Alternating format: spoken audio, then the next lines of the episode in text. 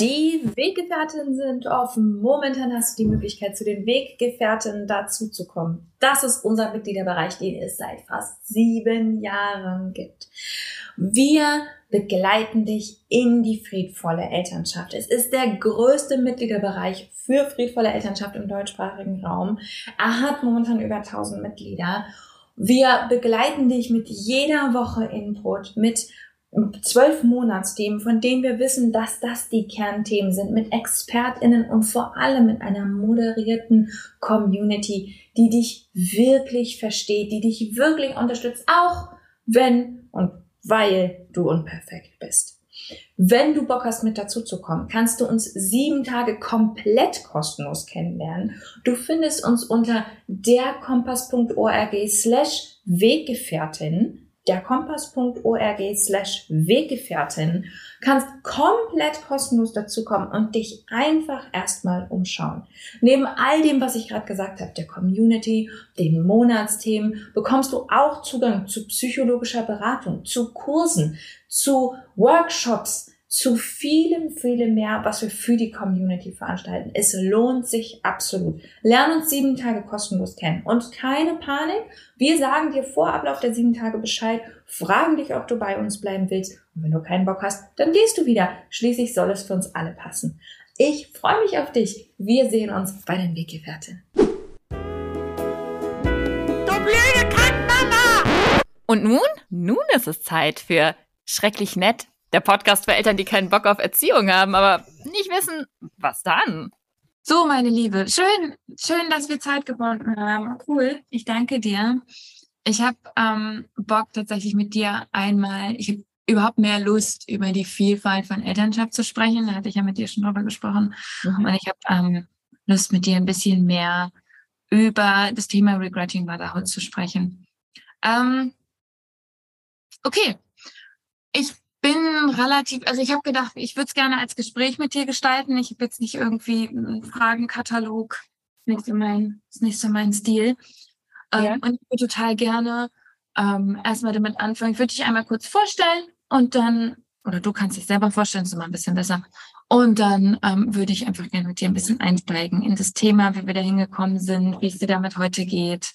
Ähm, dann schauen wir mal. Was? Was? ja, sicher, lass uns plaudern. Also, hi.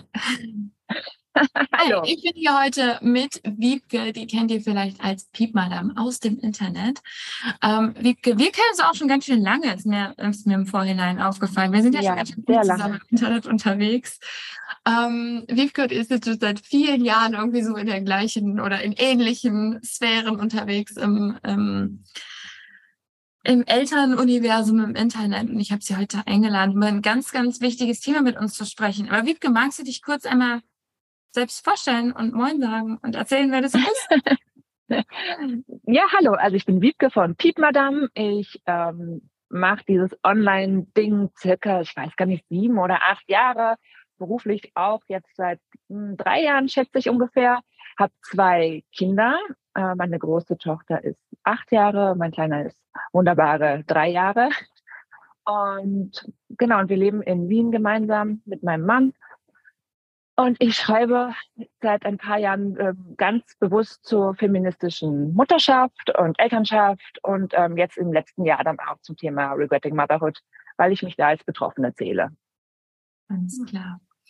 Ähm, Gab es einen Moment, äh, Wiebke, wo du gesagt hast, oh, dieses Thema Regretting Motherhood, ist das irgendwie so aufgepoppt oder war das irgendwie, war das was, wo du so reingerutscht bist? Hast du das bei anderen gelesen? Ähm, wie, wie bist du da eigentlich reingekommen oder wie bist du da, wo, wann hast du das realisiert, dass das für dich ein Thema ist?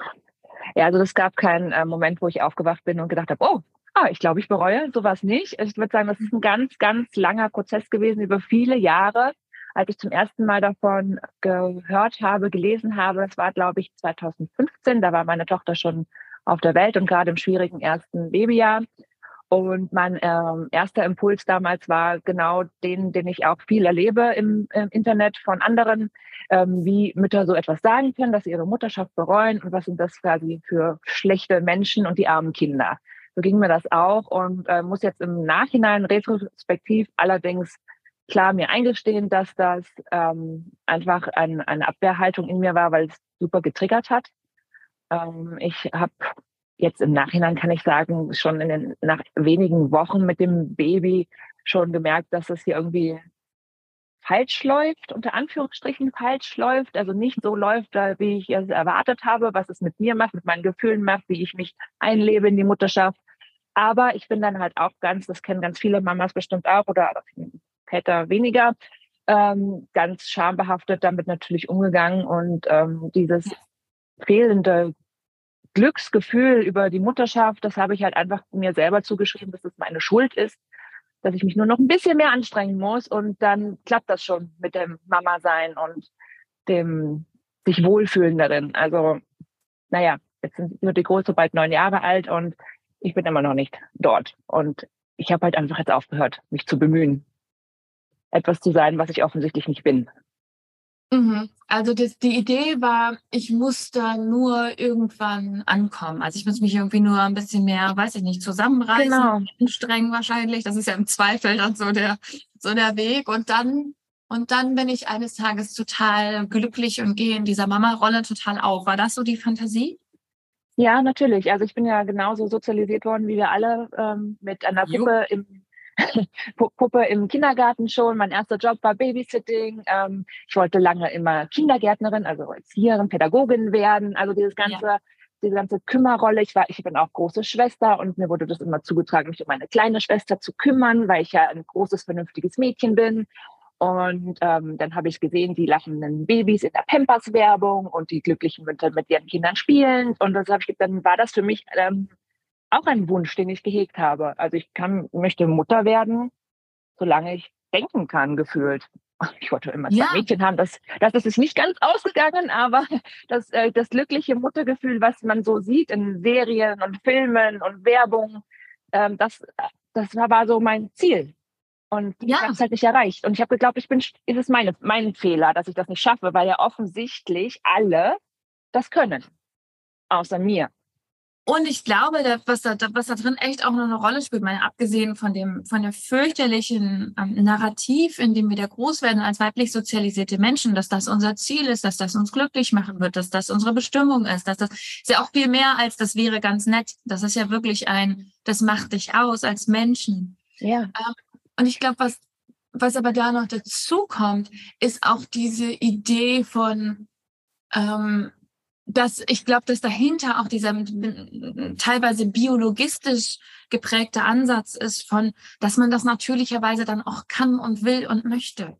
Also wenn das Baby dann erst da ist, ich erinnere mich, dass ich das ganz krass hatte und ich habe mit zahlreichen Eltern gesprochen, die ich begleite, die genau dieses Ding hatten von, weil sie weiblich sozialisiert sind, dass sie es irgendwie biologisch wissen müssen. Weißt du, also Baby ja. kommt auf die Welt und dann kommt dieses weiß ich nicht, Engelstrompeten und, und alles ist super und dann weiß man das irgendwie alles. Dabei ist es genauso ähm, etwas, für das man Skill braucht, für das man lernen muss. Also auch etwas, was für manche Charaktere einfacher sind, für andere nicht so. Also was bestimmte Dinge voraussetzt, ähm, die für manche Menschen total herausfordernd sind. Das ist auch mein Eindruck, dass das so dahinter so ein bisschen dieser biologische oder dieser Biologismus dahinter steckt. Diese ja, Idee. absolut. Ne, weil du, weil du als Mädchen sozialisiert bist, das ist ja nochmal eine ganz andere Frage, musst du jetzt irgendwie automatisch das toll finden und wissen, es muss deine Erfüllung werden, wenn das Baby da ist. Ich weiß, dass es super, super vielen Eltern so geht. Und du hast es eben schon angesprochen, du hattest diese Scham und das Gefühl von, ah, irgendwie mache ich was falsch oder irgendwie muss ich, irgendwie muss das anders werden. Ähm, und diese Idee von, dass, dass du dann vielleicht eines Tages da irgendwo ankommst. Was hast du gemacht? Was hast du gemacht, um, um dieses, mit diesem Gefühl umzugehen? Ähm, ich habe es ganz äh, schlau natürlich ignoriert. Am Anfang, also ich habe schon ja, immer gut, immer gut genau, einfach ich habe nicht weiter darüber nachgedacht und habe dann eben mich angestrengt und zu viel angestrengt und bin immer weiter über meine eigenen Grenzen gegangen und immer mehr. Ähm, ich habe natürlich dann obendrauf auch noch ein nicht so leichtes Baby gehabt, also ein High-Need-Kind wie äh, aus dem Bilderbuch. Und ähm, sie war, sie war nie glücklich. Also sie war nie so dieses Pampers strahlende Baby. Und ähm, ich habe viel, ich habe nur getragen, ich habe nur gestillt, ich habe nicht mehr geschlafen, ich habe kaum gegessen noch, weil sie sonst unglücklich war. Und das hat es natürlich nochmal verstärkt, dass ich das Gefühl hatte, ich mache irgendwas hier falsch, ich bin nicht richtig, ich krieg, ich schaffe es nicht, dass mein eigenes Kind irgendwie happy ist. Sie hat, hat geweint beim Einschlafen, sie hat geweint beim Aufwachen. Also das war, es war wirklich ein ganz schlimmes, ganz schlimmer, schlimm, schlimmer Struggle. Mhm. Und ähm, ja, ich habe einfach immer mehr gegeben und mehr gegeben und mich mehr, immer mehr aufgegeben. Ja, bis es halt dann irgendwie, also bis ich nicht mehr konnte und dann ich mir eingestanden habe, dass vielleicht dann doch ich Hilfe brauche, also Hilfe, also Unterstützung brauche vom Vater zum Beispiel. Dem habe ich natürlich, habe ich auch gedacht, er, er kann es schon versuchen, aber wenn sie dann bei ihm geweint hat auf dem Arm, war ganz klar, dass sie wieder zu mir als Mutter muss. Also ich bin da noch sehr unbedarft in diese ganze Sache rangegangen. So feministisch aufgeklärt, wie ich jetzt bin, das ist fast zehn Jahre später, war ich damals noch nicht. Damals gab es diese ganzen Accounts auch noch nicht, wo man sich belesen könnte. Die ganzen Bücher, die jetzt rauskommen, das ist ja jetzt recht neue Entwicklung. Ähm, damals war äh, Instagram noch sehr beige. Ähm, und dann hat auch mal die Oma durfte mal kommen. Und wir haben uns dann tatsächlich dazu entschieden, dass sie halt doch noch nicht drei Jahre zu Hause bleibt, weil ich das nicht mehr packe, äh, sondern dass ja. sie früher in den Kindergarten kommt. Und ähm, da habe ich viel drüber geweint, habe mich sehr darüber, habe mich sehr schuldig gefühlt, dass ich mein Kind weggeben muss in die schlimme Fremdbetreuung. Und dann war es soweit. Die Eingewöhnung ging überraschend einfach. Also das glaube ich das Einfachste, was sie überhaupt jemals gerissen hat, obwohl sie so ein schwieriges Baby war, hat sie das einfach mit ähm, 20 Monaten ungefähr, hat sie das super gemacht. Und dann hatte ich aber noch, dann hatte ich plötzlich diese Zeit. Ich habe noch nicht angefangen, wieder zu arbeiten, weil ich ja länger zu Hause bleiben wollte. Aber mhm. sie war schon regelmäßig im Kindergarten. Und, und dann habe ich, dann habe ich mich wirklich zum ersten, also da habe ich, ich bin so richtig süchtig geworden nach mir, nach dieser Zeit mit mir alleine. Mhm. Ich habe, ähm, ich war, ich habe mich super schlecht gefühlt, weil ich bin dann noch nicht mehr arbeiten gegangen, sondern ich habe dieses Kind weggegeben, um dann nur alleine zu Hause zu sein. Ich hatte ja auch, ich habe auch noch nicht selbstständig gearbeitet. Jetzt äh, arbeite ich ja quasi die ganze Zeit, aber damals hatte ich noch einen ganz normalen Bürojob. Also ich bin unter Anführungszeichen nichts zu tun. Und ich bin einfach nur zu Hause gesessen und habe dann gelesen, ferngeschaut, Sport gemacht und das so sechs, sieben Stunden am Tag. Und ich habe mich kaum getraut, darüber mit zu reden mit jemandem, dass ich nicht arbeiten gehe und mein Kind weggebe, das so klein ist noch und einfach nur Zeit mit mir zu haben. Das war, das war faszinierend. Also es hat mir so gut getan. Ja, das klingt ja nach ja. etwas, was dich dann, was dich da gerettet hat, ne? An dieser, in dieser ganzen ja. Selbstaufopferung, ja. Ja, aber also ich äh, leider noch nicht so eine so eine Rettung, wie ich sie wahrscheinlich jetzt erleben würde, wenn ich diese Chance nochmal hätte, weil ich so geprägt, also belastet war durch diese durch dieses schlechte Gewissen. Ja. Ähm, das war das war enorm. Also man man kriegt ja sogar ein schlechtes Gewissen gemacht, wenn man arbeiten geht, wenn man das Kind schon weggeben muss. Aber mhm. wenn man dann einfach gar nichts macht, also, und das circa vier Monate oder so hatte ich das. Mhm. mhm. Also, das war, das, ähm, das kann man, das hätte ich damals, das kann es ja niemand erzählen. Wenn ich das im Internet erzähle, dann kann ich mich gleich aufhängen. Ja, ja. Ja, das schlechte Gewissen scheint da eine riesige Rolle zu spielen. Das ist ja was, was mich in meiner Arbeit auch total fasziniert, die ganze Geschichte mit der Scham ähm, und dem mhm. schlechten Gewissen, die uns da offensichtlich umtreiben. Ähm, Glaubst du, das schlechte Gewissen hat verhindert, dass du näher an das herankommen konntest, was eigentlich hinter dieser ganzen Geschichte stand, nämlich dass diese ganze Geschichte mit Kinder haben für dich vielleicht nicht das Richtige war? Ja, das glaube ich schon. Also auch, auch damals, das ist jetzt auch schon wieder sechs, sieben Jahre her, ähm, war das noch kein also ich hatte noch nicht diese, mir hat das wirklich gefehlt. Mir, hat, mir haben wirklich ähm, Vorbilder gefehlt, die Mutterschaft anders leben, die mir, mir zeigen, dass es anders sein kann, auch ohne Basteln und Kekse backen, dass das nicht part of the game sein muss und dass man sehr wohl ausgeht. Also ich kann, ich kannte niemanden. Also wir waren auch die ersten im Freundeskreis, die Kinder bekommen haben. Mhm. Und ähm, ich habe hab auch keine äh, erwachsene Person gekannt, eine weiblich sozialisierte, die keine Kinder bekommen hat, wo nicht irgendjemand gesagt hat, ach je, aber die Arme, wenn die dann mal alt ist. Also mhm. ja, ich, ich, hatte, ich hatte, ich wusste nicht, ich wusste nicht, wohin mit mir. Also ich, ich habe nur gespürt, okay, ich bin sehr gerne alleine, aber äh, ja, ich habe mich ja für das Kind entschieden, also muss ich da durchbeißen. Also ich muss sagen, ähm, ich habe ja dann, wir haben auch noch ein zweites Kind gekriegt, das war ja dann auch noch, ist auch immer wieder Thema, weil warum ich, wenn ich bereue, überhaupt zwei Kinder habe. Und ähm, ja, also wäre ich so weit gewesen, als ich mit dem zweiten schwanger geworden bin, dann wie ich jetzt bin, hätte ich natürlich kein zweites gekriegt. Aber es war damals auch noch nicht klar. Natürlich kriege ich auch ein zweites Kind. Ich kriege ja wohl kein Einzelkind. Also es ist schon, ich, das hört sich immer alles so an, ähm, wenn man mich vielleicht aus dem Internet kennt und meine feministischen Reden kennt, dass ich doch das alles hätte wissen müssen und weil ich doch so aufgeklärt und so gebildet bin, was das angeht. Aber das hat, das ist ein jahrelanger Prozess gewesen. Also ich bin, ich war nicht so. Ich war auch mal Mitte 20 und verklärt und, und romantisch und habe gedacht, wir können auch keine Familie ohne Kinder sein. Und natürlich müssen wir zwei Kinder kriegen und am besten natürlich ein Mädchen und ein Jungen und was weiß ich nicht noch, ja. Also ich war auch mal so blöd. Und ich weiß nicht, ob das nur blöd ist, Bibke. Das ist ja auch, das, das Ganze existiert ja nicht in einem Vakuum.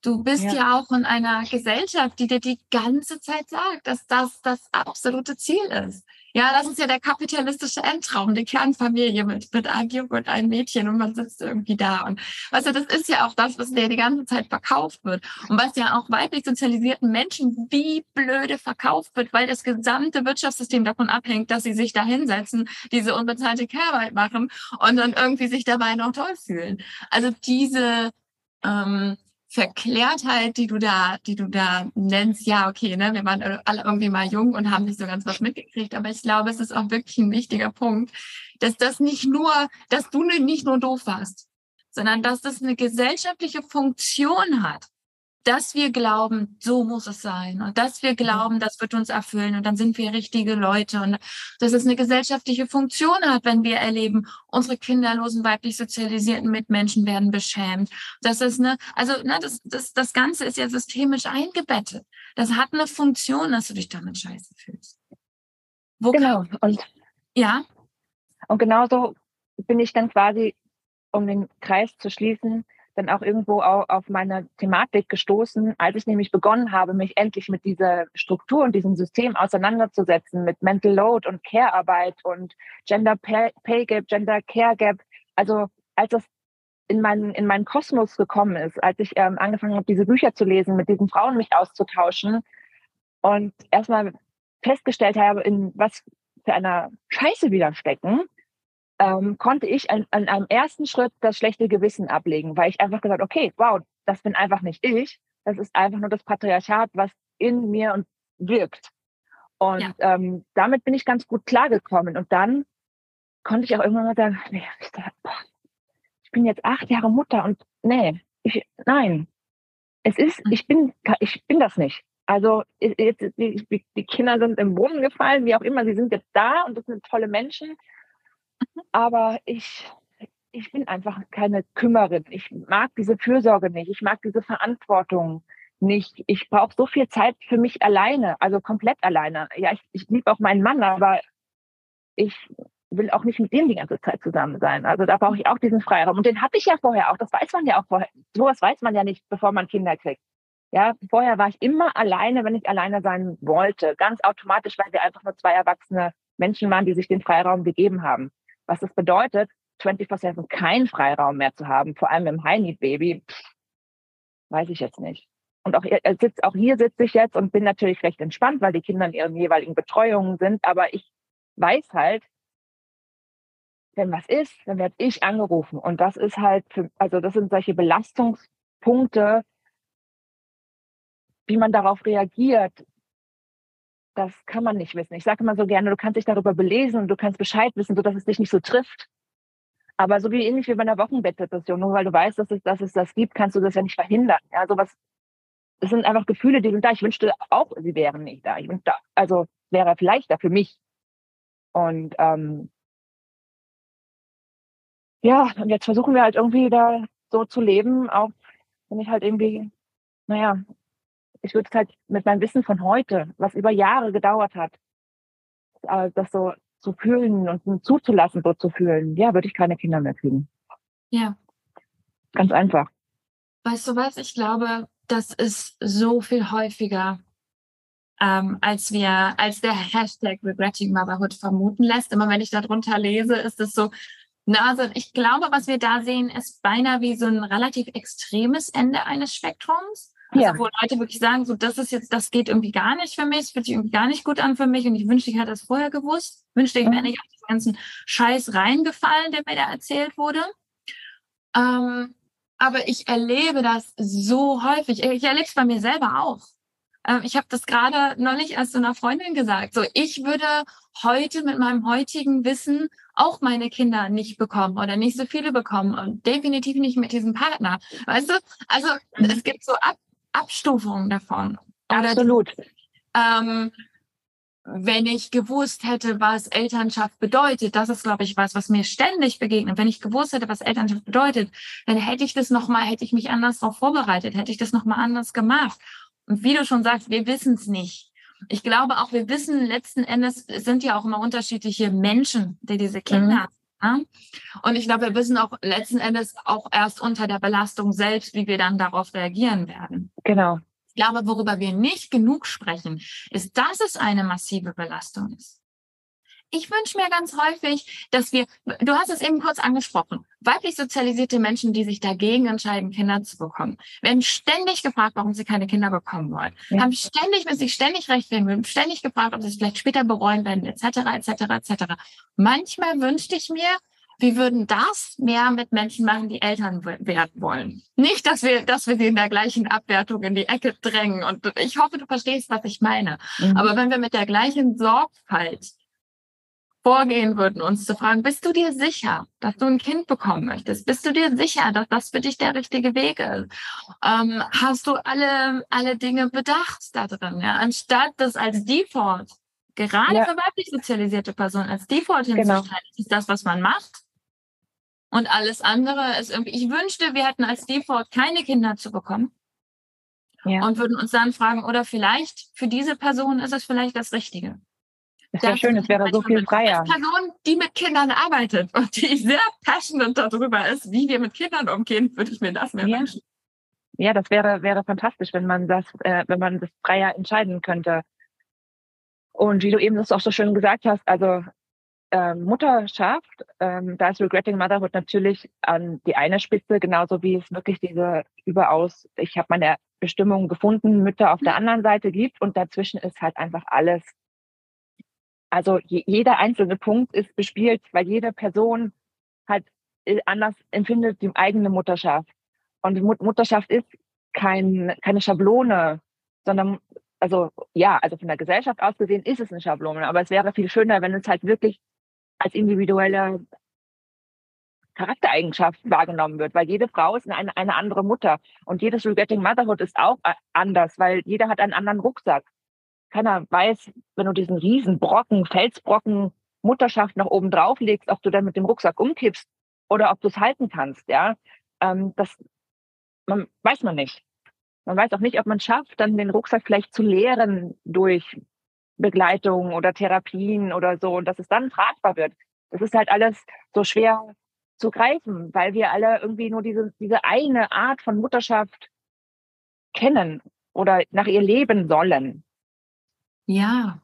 Und was es individuell bedeutet, wenn man diesen Stein da nach oben drauf gepackt bekommt und wie groß der ist, das wissen wir ja auch nicht. Und wie viel Unterstützung wir haben. Weißt du, wie viele Menschen zum Beispiel noch da außen rum sind? Ich glaube, dass das eine riesige Rolle spielt. Dass Mutterschaft ja auch so eine unglaublich vereinzelte, individualisierte Erfahrung ist in der, in der westlichen weißen Welt. Das ist ja, ähm, ich habe da gerade erst wieder ähm, drüber gelesen, ähm, in, in ähm, teilweise in den indigenen Bevölkerungen, die wir noch nicht vollständig umgebracht haben, ähm, gibt es ja auch ähm, ähm, dieses Verständnis von, dass Eltern halt alle möglichen Leute sind. Also das ist, dass alle möglichen Leute von diesem Rucksack was abbekommen. Auch das ist ja. individuell. Wer trägt diesen Stein? Wir haben diese Idee von, das ist halt irgendwie diese eine Person, die eine Person, die vom Kindergarten angerufen wird, die eine Person, die persönlich verantwortlich gemacht wird, wenn das Kind weint im ja. Supermarkt sitzt und das was über ihren Charakter aussagt. Ähm, ich sage immer scherzhaft, dass es sich manchmal hilft, sich kurz vorzustellen, man wäre ein Vater und sofort ist alles super, was man macht. Vieles, alles, alles nicht. Aber ganz, ganz kurz. Das habe ich neulich, äh, habe ich neulich gemacht. Da sah irgendwie mein Haus aus wie explodiert und ich war die ganze Zeit am rumrennen und dann habe ich einfach kurz überlegt, wenn ich ein Vater wäre, boah, Held des Tages. Ich habe gerade die Geschirrspüler ausgeräumt. wow. Genau, also ich glaube auch dieses, auf was für Netzwerke das drauffällt und was das, ähm, wer da mittragen kann und was das ähm, in unserem sozialen Zusammenhang bedeutet, spielt da drin auch noch eine große Rolle. Und ja klar, genau wie du sagst, also wie, wie wir als Mütter sind. Also für mich war es zum Beispiel eine große Reise, ich habe darüber auch immer wieder gesprochen und geschrieben, rauszufinden, ich bin halt auch nicht so der natürliche Kuschel-Kümmer-Typ. Mhm. Und ich habe immer gedacht, so muss ich halt auch. Ich muss halt irgendwie Törtchen backen und irgendwie alles immer hübsch haben und meine Wohnung sauber machen. Was weiß ich, was für eine Scheiße aus dem, aus dem letzten Jahrhundert mir da irgendwie im Kopf. Nach Jahreszeiten dekorieren? Na, oh Gott, hör das auf, das habe ich tatsächlich gemacht. Oh mein Gott, ich habe schon verdrängt. Ganz genau. So bin ich aber nicht. So bin ja. ich nicht. Ich hasse Kochen, ich hasse Aufräumen, ich bin nicht besonders kuschelig, ich bin nicht besonders knutschig. Ich bin eine coole Mutter. Ich mag meine Kinder wahnsinnig gerne. Und je mehr ich weggehe von der Idee, wie ich zu sein habe, desto besser kann ich als Mutter sein. Desto besser kann ich im Kontakt mit meinen Kindern sein. Aber ich bin halt nicht eine Mutter, wie Leute sich vorstellen, dass eine Mutter aussehen soll. Ja. Und deswegen spreche ich auch heute mit dir, weil ich glaube, wir müssen das erweitern. Ja. Was würdest du anderen Menschen denn raten, wenn die so merken, boah, jetzt wo ich das gerade so höre, ich habe da so einen Anteil in mir, der sagt so, boah, eigentlich, ich glaube, mir geht es auch ein bisschen so. Was, was würdest du denen empfehlen?